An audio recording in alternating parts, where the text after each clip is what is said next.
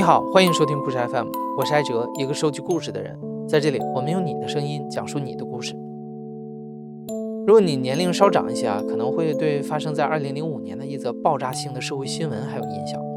在江苏南通儿童福利院，两个十几岁的心智障碍女童在月经之后不知道怎么处理，院方为了避免照护的麻烦，以及两个女童性成熟之后可能导致的其他问题，就摘除了她们的子宫。这件事情爆出来之后，引发了很大的社会关注。而这些年，在全球范围内，心智障碍女性被摘除子宫的事情是时有发生。有的牵扯到性侵，有的则是父母担心孩子生育之后无法照顾下一代。这一切的背后，涉及到的是心智障碍群体在性、婚姻、生育和照护之间的巨大困境。的确，长期以来，在讨论到心智障碍者的时候，我们更容易想到他们的医疗照护和经济需求。却常常忽视了他们在性方面的需求和权利。但事实上，心智障碍者同样有生理发育和性成熟，在所谓的吃饱喝足等日常需求之外，他们同样有性与爱的需求。今天的两位讲述人苏燕文和张雨驰都从事心智障碍青少年性教育相关的工作。他们两位发现，在心智障碍孩子的性问题上，很多家长和老师也都是紧张无措的。那么，心智障碍者的性？到底是怎么样的？我们又如何通过性教育来帮助他们理解自己的身体和情感呢？我是苏燕文，今年三十五岁，然后我在从事的是社工，然后我有另外一个职业就是性教育老师。第一次很系统、很全面的去接触到了性教育，应该是二零零九年。呃，那时候我应该是读社工系的大四上学期。对于那个心智障碍人群的话，其实我们会有认识的，是因为我们的专业的关系，我们有了解到。但是可能他只是一个呃初步的接触，我们也觉得说啊，他可能需要是呃政府的一些帮助啊、救济啊，可能是一些医疗上相关的，也没有想到说原来性教育这件事情对于他们那么重要。当时在广州的心智障碍圈子里发生了一件引发广泛讨论的事情：一个处于青春期的自闭症男孩很喜欢丝袜，所以只要看见有人穿丝袜，就会直接冲上去摸。这件事情在其他人看来就是赤裸裸的性骚扰。于是男孩所在的学校就请来了家长，暗示家长能够主动的让孩子退学或者休学。这位妈妈非常苦恼，她不想让孩子退学，但又不知道该怎么处理这个问题。他只是感觉这件事情应该与性教育相关。为了寻求帮助，后来这位妈妈请来了美国一位资深的性教育讲师葛兰昆特。苏燕文就是在葛兰昆特的培训上了解到了这个自闭症男孩的故事，以及对于心智障碍者来说，性教育有多么重要。这之后，苏燕文决定从事性教育工作，她成为了一个为心智障碍青少年提供性教育的老师。当时我在百度去搜性教育，搜到的其实都是可能是跟性有关的东西，跟教育，然后跟培训是完全没有关系的。所以其实我觉得也很感谢说，嗯，当时这位很勇敢的妈妈，她愿意说看到我孩子的需求，很主动的去跟学校去聊，然后去找专家去做支持。所以其实她的孩子也是我们当时性教育课程的第一位学生。但不同于这位勇敢的妈妈，其实绝大部分人在面对心智障碍者的性的问题的时候是紧张无措的，甚至于他们会忽视和压抑心智障碍者的性需求。我叫张雨驰，今年三十岁，来自你我伙伴。我现在负责的是残障青少年性教育这部分的工作。今天我们的第二位讲述人张雨驰，来自于为儿童和青少年提供性教育的公益组织“你我伙伴”。他在二零二一年加入这个机构，在工作当中，他就强烈的感受到了人们对心智障碍者性需求的忽视和压抑。有一部分人是觉得他们没有这部分需求的，或者更多的人可能是没有意识到。嗯，比如说我们在呃寄宿的学校里面就会有发现，就是生活老师呃遇到孩子自慰的这种情况，就是他晚上可能孩子自慰了，精子就会呃。到床单上，然后这个孩子他因为没有学过性教育，他也不知道应该怎么处理，所以他就这种情况就持续到第二天。呃，生活老师刚开始就是嗯，觉得这件事情非常不好，就觉得这个孩子是不是捣蛋，或者是不是故意的才有这种行为，他不是因为生理变化或者说真正的需求，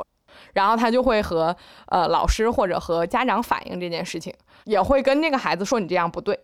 但是具体是怎么不对，或者说具体应该怎么做，其实他在那件事情发生的当下，他是不知道应该怎么处理的。家长大部分还真的就是会是忽视他们的需求比较多，而很尊重孩子的性需求的家长不多。在自慰这件事情上面，心智障碍的话，他们比较难想到一些可以所谓的瞒过父母的那种操作方式，因为他们一辈子应该都是活在父母的眼皮子底下的。但凡家长是不承认他们这部分的需求，就没有办法得到满足。呃，有一些家庭我知道的，确实他是会，只要他的孩子自己一个人在房间待的有点久了，家长就会故意去敲门了，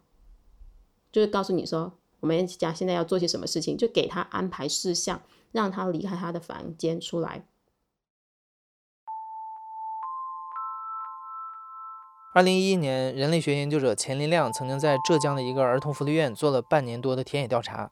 他发现，福利院的保育员们对心智障碍者的性存在着更严重的压抑和污名。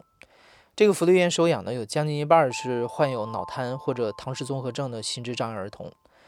保育员们担心，这些孩子会因为残障而没有办法判断自己的行为，从而酿出性侵等后果。或者是发展出所谓同性恋、娘娘腔等在他们看来不正常的性观念，所以一旦孩子们表现出在他们看来与性相关的行为，比如男孩洗澡的时候脱光衣服在女孩面前跳舞，他们一般就会用体罚的方式警告这些孩子，或者是他们会竭力避免一些在他们看来能唤醒孩子性意识的东西，比如当电视剧里演到具有性意味的情节，就赶紧换台。其实啊，家长、老师和保育员对孩子们的性的忽视和压抑，恰恰说明心智障碍者并非是无性的。那么，被视为洪水猛兽的心智障碍者的性到底是怎样的？在忽视和压抑之下，或者是在普遍的性教育不足之下，会造成哪些问题呢？我觉得他们在这个部分，就在性需求啊，然后跟呃性萌动相关的一些可能行为跟动作，会是跟。普通的青少年都是一样的，而唯一不一样的地方是，普通的孩子他们知道所谓的遮羞。我知道说，当青春期生理的原因，我的阴茎勃起了，他可能马上想到了哦，把我身上的外套脱下来，绑在腰间遮一遮。但是心智障碍人群，他可能就是也没有意识到说哦，那个叫阴茎勃起。我觉得核心还是公共空间和隐私空间的一个界定的问题。有的孩子我们遇到过，就是他会在教室就直接把自己的呃阴茎掏出来自慰；有的孩子可能嗯就是在操场或者在呃回寝室的路上也会出现这种情况。这个是开课之前，然后我们刚好就是去学校走访，遇到的是一个男生，这个孩子是十四岁。他们呃，当时是课间操，然后他就站在操场的路灯旁边，脱掉裤子，但是他没有完全脱下来，他只是呃脱掉了到呃屁股的这个位置，然后露出生殖器官的这个位置，然后他就在路灯旁边摩擦自己的生殖器。因为当时是我们在跟呃学校老师在交谈，我们就很快的路过了那里，没有一下就冲到孩子身边去制止他呀，或者直接跟他说怎么怎么样合适。课间操结束了之后吧，然后我又走过去看，就发现那个路灯上面，嗯，是有铁锈，然后会有一些起伏不平的那种毛刺的。当时我感触还挺深的，因为这个孩子他本身没有接触过这部分的内容，加上老师和家长可能也不知道怎么教他，就导致他，嗯，可能也找不到一个非常恰当的方式来进行探索。直接与身体相关的性需求、性探索，或许是我们更容易看见的。但性从来不只是关于身体的，它同样关乎人际和亲密关系。对于心智障碍者来说，更难被看见的是，他们同样会表达喜欢，同样有对爱的渴求。所以我们在课室的两侧，一个是贴了一个绿色的向上的手指，就是同意；呃，另一侧呢贴一个向下的拇指向下的，然后红色的呃手指就是不同意。然后我们就会问一些孩子，让他们去选择。呃，你有想过要恋爱吗？有同意的，也有不同意的。有想过结婚吗？有同意的，不同意的。有想过要生孩子吗？有同意，有不同意的。有一个女生，然后问他说：“哎，你为什么想要过结婚？”他就说：“我要穿婚纱，就是我要穿漂亮的蓬蓬裙。”但是他选择不生小孩。然后就问他说：“那为什么没有想过要生小孩？”他类似意思就是说小孩烦，就是他可能也很烦那种小小孩。我我我们当时也会建议家长们有空跟孩子们聊聊这个话题，聊聊关于可能说呃生小孩啊、婚姻啊、恋爱啊这些，因为你从来不跟他聊，并不代表说他对这些东西没想法。因为曾经有一个孩子，他说喜欢就是就像两只蝴蝶啊，一起飞来飞去啊，就是。很浪漫的感觉，所以有一些孩子是有能力去谈论什么叫喜欢。我还记得有一个老师，我去他们学校去给孩子们上性教育，他就说他给孩子们上美术课程的时候，让孩子们去画呃海洋，其他的贴在那个墙壁上面的画呢，都是很五彩缤纷的，然后很多东西的。他就说，你看这幅画就只有两条鱼，他就说，我还在旁边跟他讲说，哎，你多画点海草啊，多画点什么啊，什么啊。然后那一个是啊十六岁的心智障碍的青年青少年，然后他就说了一句：“两条鱼的世界不需要其他人来干扰。”我们都马上觉得哦，哎，这不就是两个人谈恋爱，关旁边的人什么事，对吧？那我觉得哇，哎，这个孩子很厉害，很好，哎。但是该怎么向其他人表达自己的喜欢呢？这对于心智障碍者来说，并不是一件容易的事儿。他们可能很难理解社交礼仪、人与人之间的边界，所以他们表达喜欢的方式可能是不符合社会规范的，甚至可能会引发误解和冲突。有一个十六七的孩子，他就看到，哎，在那个地铁站有这么一个女孩子，他觉得啊很好看，然后他想要跟她示好，因为他还是一个唐氏综合症的男生，所以那个面相上面可能就会让那个女孩子觉得害怕了。他不知道那个男孩子要做什么，因为那个男孩子就是跟着他在地铁里面站在他附近。那个女生到站了，男孩子也跟着他离开车厢了。他往前走，他也跟着他往前走。当我听到的时候，我在想，如果我说我从来不了解这个人群，我听到了这个画面，可能我也会有可能怕。但是我们了解，我们熟悉这个群体，大概就知道那个孩子可能就是看到她很漂亮，很喜欢。他有可能只想上前跟他打个招呼，或者是那种默默守在他身边，就看你什么时候有发现我，回过头来对着我笑一笑，可能他就觉得很幸福了。但是他没有办法去表达，他也用了一种一般大众不会用的方式去表达他的喜欢，在那个女生的定义当中，或者在我们公众定义当中，就是就是尾随。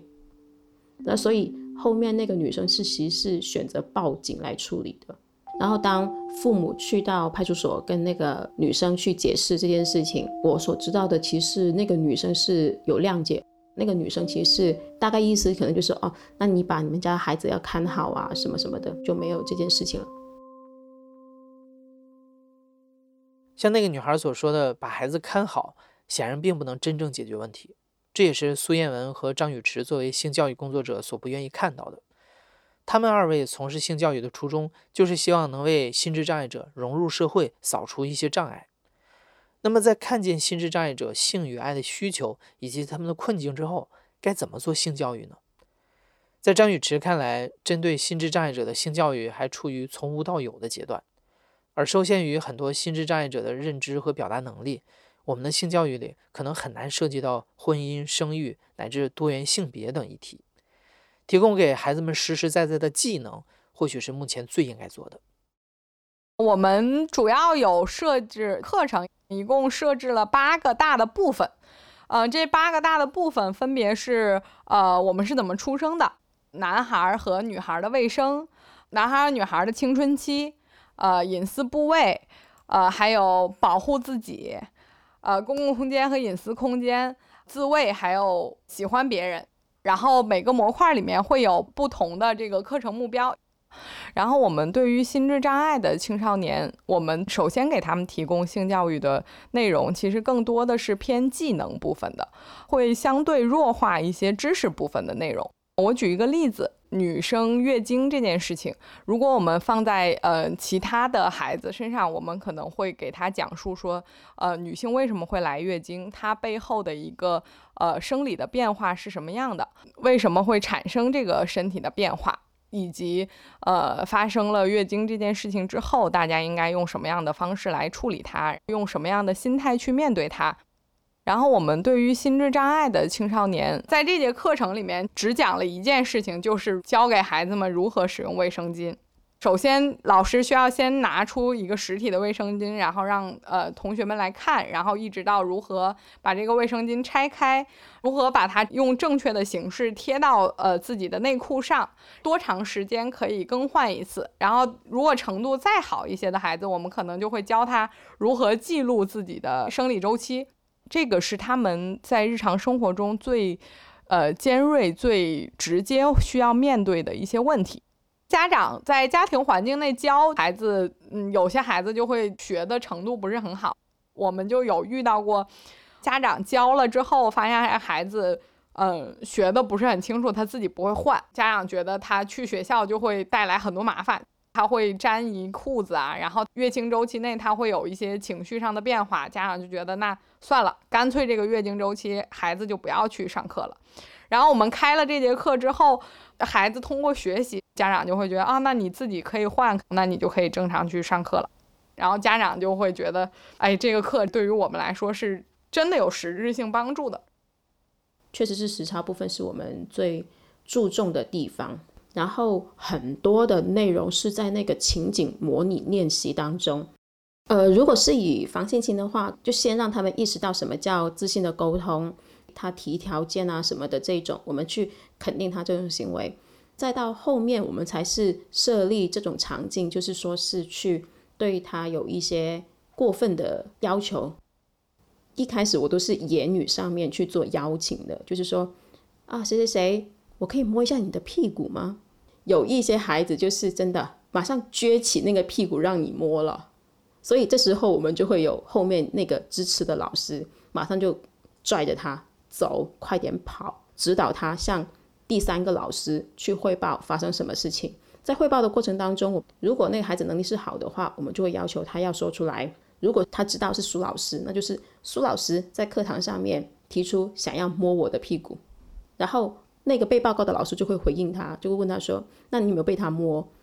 然后我们的老师后面就会告诉他说：“哦，你做的很棒，你马上跑开了，就肯定他每一步的行为，然后你来告诉我这件事情。希望你下次遇到这种事情也一定要去告诉我，告诉你的家长。当这一个情景模拟的差不多，然后我们就会换下一个情景。还有一种场景是，就邀请他来摸我的，因为我们有试过有孩子。”你就跟他讲说，我把糖果给你，然后你把你的裤子脱了吧。他真的就是把裤子要脱，我们都没有办法马上冲过去抓着他那条裤子那种啊，就是，所以后面就不敢在课堂上面这一种操作，就是骗他脱裤子的。所以我们的场景会这样换换很多，然后再去换成是户外的，然后在一个很真实的场景当中去发生互动的。虽然会不停地切换场景和情境，但苏彦文还是感觉到课堂上的模拟终究还是和现实有着巨大的差距。有的时候他会陷入自我怀疑：孩子们真的学会了吗？我上的课真的有用吗？更让他感到沮丧的是，他发现如果不转变家长的观念，那给孩子们上课的作用终究是有限的。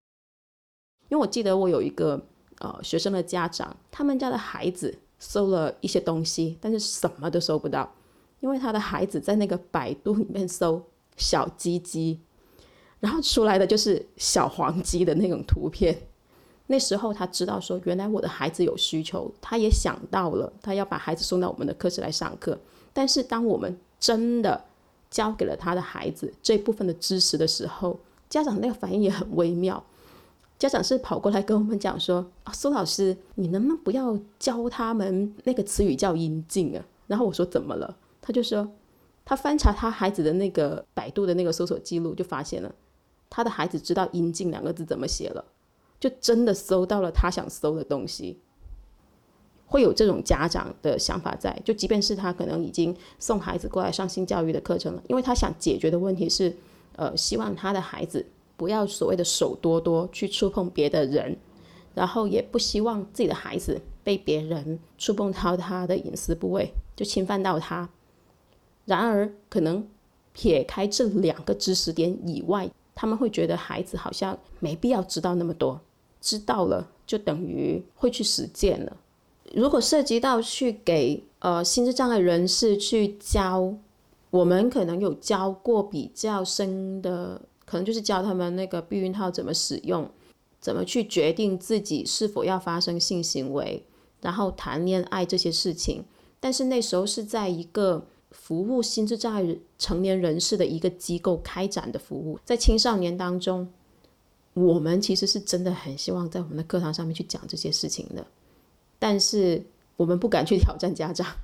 因为我们也有曾经只是教过孩子一样的，就是自慰这件事情。那节课下课，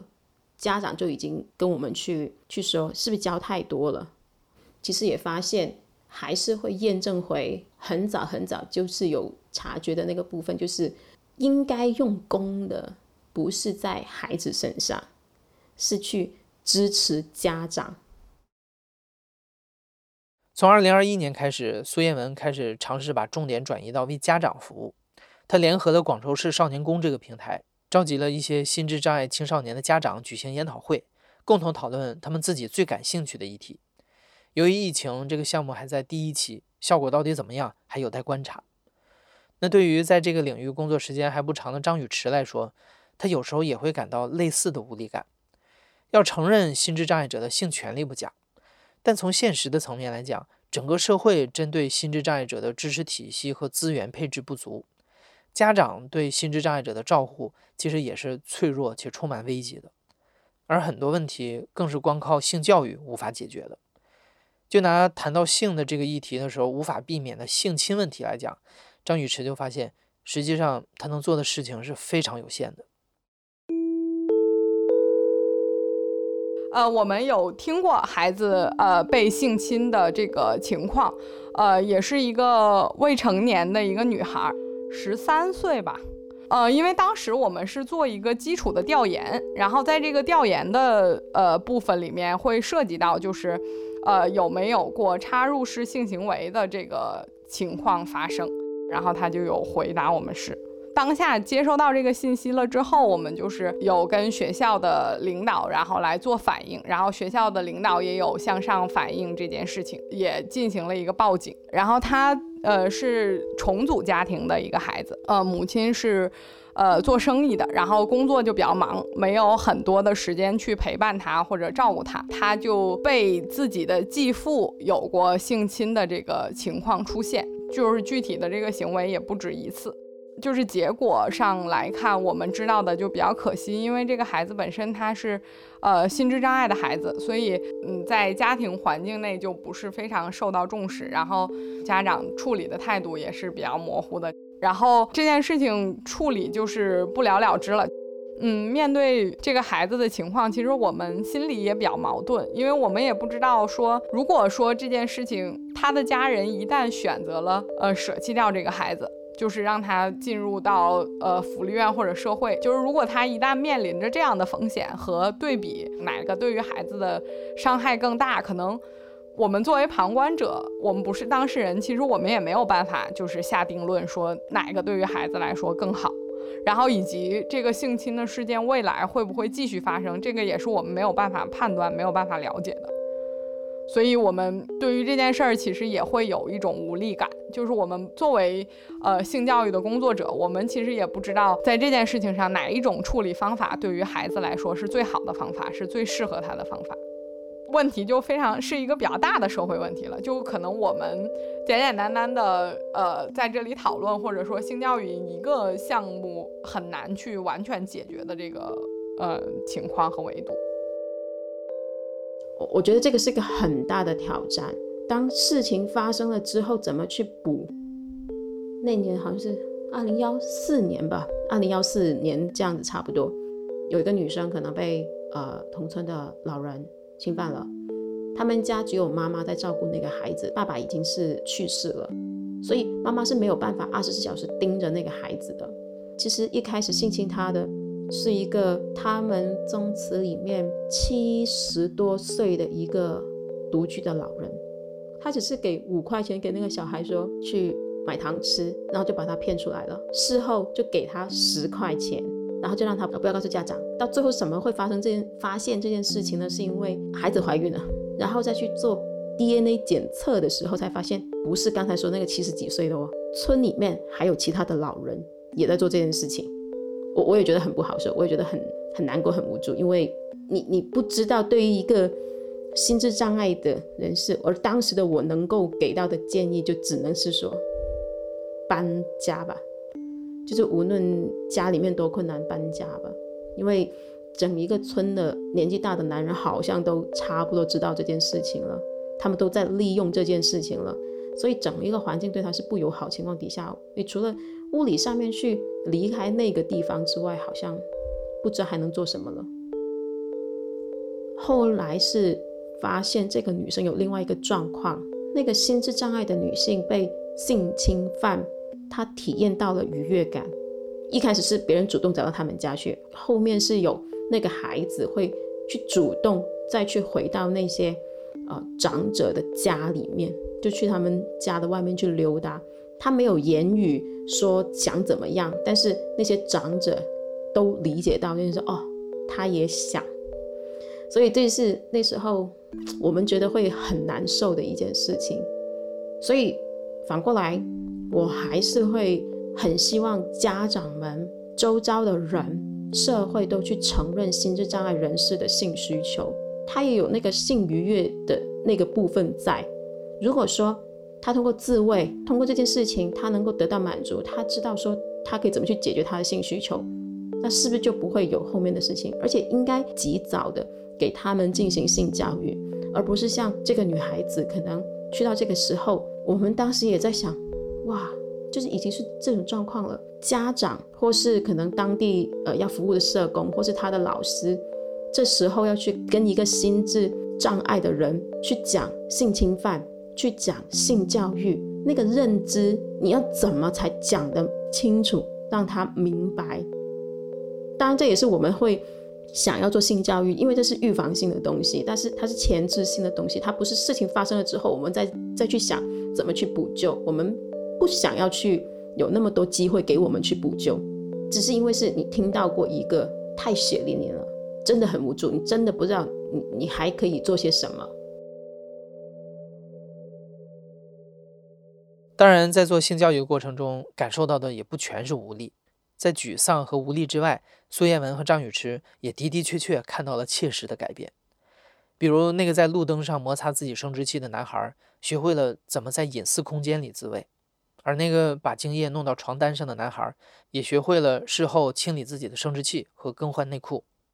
你像我们有遇到过非常有趣的，嗯，老师给我们反馈，就是呃，老师在上课的时候就有问他们屁股是不是隐私部位，然后孩子们就是说是。然后，因为孩子跟老师非常亲近嘛，他日常生活中生活在一起。一节课教完了之后，这个老师就问问他的学生说：“屁股是不是你的隐私部位？”然后学生说是。那我可不可以摸你的隐私部位？然后这个学生就特别开心的说：“可以。”然后老师当时这节课上完就非常有挫败感。老师就说：“我讲了四十分钟，然后他也知道，嗯，屁股是他的隐私部位了，但是他还是要我问他能不能摸，他还是让我摸。”但是他后来发现，同学和同学之间的一些打闹，孩子们的行为就会有一些变化。就是有些女孩子就会，呃，明确的拒绝同班的女生摸她的屁股的这个情况。然后这个女孩子就说：“这是我的隐私部位，你不可以碰。”她就觉得这个课程对于孩子来说也是有作用的。困难就在于他需要花很多的时间，然后需要多场景的去提醒孩子。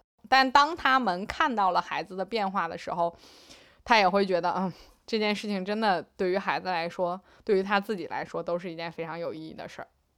曾经有一个孩子，唐氏综合症的孩子，他毕业的原因不是我们觉得他都掌握了，是因为两年的时间到了，他要把免费学位留出来给其他人去使用。但是当时我们其实也会觉得说，他能学到多少？因为在课堂上面跟我们互动，基本上一定是要有助教老师在旁边提醒，他才知道下一个步骤要做什么。然后他的语言也比较弱，讲不清楚，讲不清晰那个话语。但是后面一年就遇到了，然后他妈妈就抓着我说：“苏老师，跟你说一件你可能会很开心的事情什么的。”他就说，在地铁的时候，有一天，他女儿突然跟他讲说，也是讲不清楚，只是跟妈妈讲说，妈妈换位，也讲了一两次，然后妈妈觉得很奇怪，你为什么突然跟我讲换位？但是妈妈比较有意思，就讲说，你跟我讲，那我就先跟你换吧。换了座位之后，他就很警惕，就去观察周边的环境，然后妈妈就觉得说，应该是。他女儿原本坐的那个位置旁边的那个人，让他女儿不舒服了，就是一个中年男人。当他们离开地铁站的时候，他再去问回他的女儿，然后他女儿就是也没办法去讲的很清楚，但是他就问他女儿说：“是不是旁边的那个叔叔想要摸你，做一些什么事情？”然后他在那边点头。他觉得很开心的一件事情是。他的女儿可能没办法像其他的一些心智障碍孩子，经过课程学习，他可以把呃一些什么隐私部位的器官说出来什么的。但是很很让他惊讶、很让他欣喜的一件事情，就是他没有想过他的女儿居然是可以去识别出来那个人对他意图不好，然后他会知道要去求助，然后事后跟他做一些信息确认的时候，他也能够做到这一点。我们都在质疑他的女儿在在课堂上面那两年是浪费时间的，但是家长就跟我讲说，他说不是的，苏老师是有用的，但是是一年之后才有用。就是我们作为性教育工作者，我们如何持之以恒？我们坚定我们自己做的事情是对的，家长如何也跟我们一起坚信这件事情是对的，家长愿意跟我们一起持之以恒。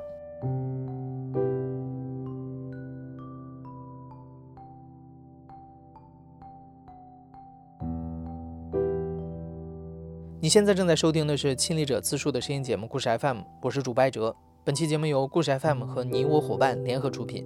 制作人聂丽萍，声音设计孙泽宇，实习生沈延宁。另外，也要特别感谢公益好声音对本期节目的支持。公益好声音项目由南都公益基金会发起，向公众传递公益的价值，提升公众对公益的理解、认可和支持。感谢你的收听，咱们下期再见。